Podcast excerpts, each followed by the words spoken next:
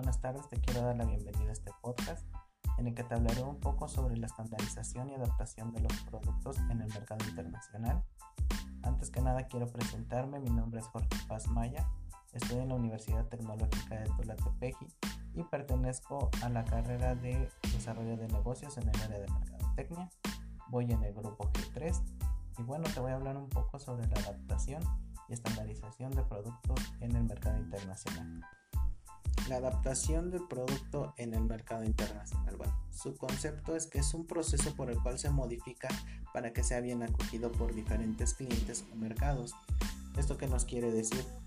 Que tú vas a tener que adaptar un producto, obviamente que quieras internacionalizar, a las costumbres y necesidades de las personas que viven en ese país.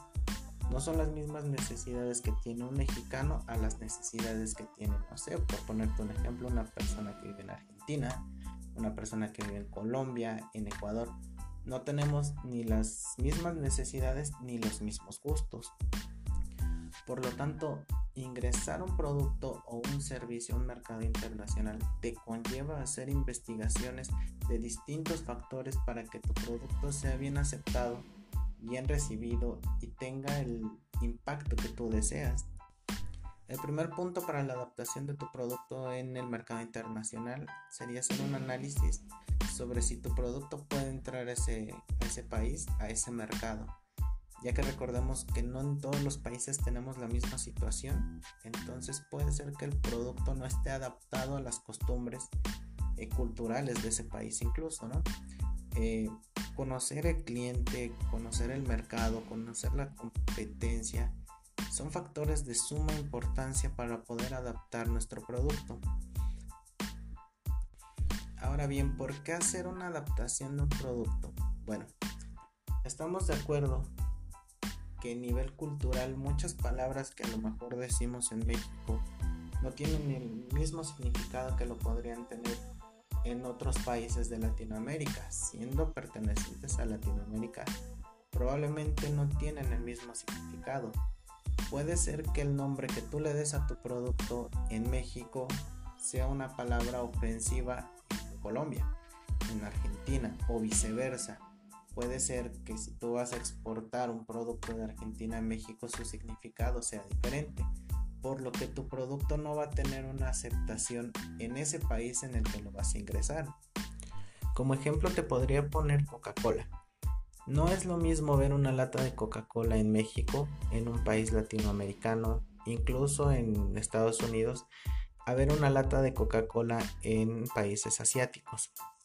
El producto está adaptado a la escritura de esos países, por lo tanto el logotipo o los colores pueden ser prácticamente los mismos, pero la escritura de la etiqueta, incluso del logotipo, si no me equivoco, en esos países suele cambiar. Lo mismo pasa con Pepsi. Pepsi va a mantener el logotipo de la esfera rojo, blanco y azul, pero el nombre de Pepsi se va a adaptar al país en el que se está vendiendo. En este caso va a tener letras con escritura china. Ahora, ¿en qué productos podríamos poner como ejemplo para una adaptación? Bueno, en este caso podríamos poner un dulce.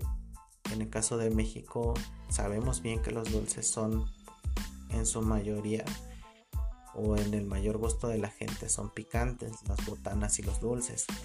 ¿Qué podríamos hacer en este caso? Bueno, si queremos internacionalizar este producto, a lo mejor en otro país, digamos, no les gusta lo picante Podríamos adaptar el dulce sin el picante, con el sabor que se, que se comercializa más en ese país, que es más aceptado por la gente.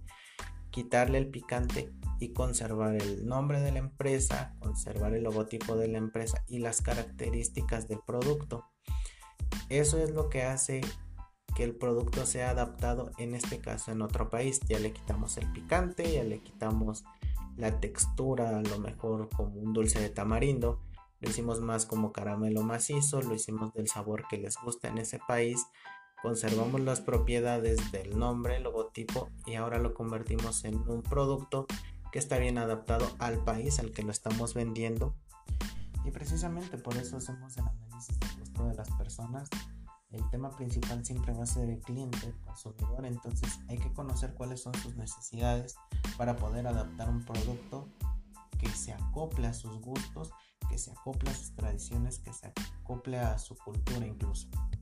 Ahora bien, la estandarización de un producto en el mercado internacional es el método establecido para la realización de los productos y de las actividades, siguiendo siempre una serie de pasos para la elaboración del producto.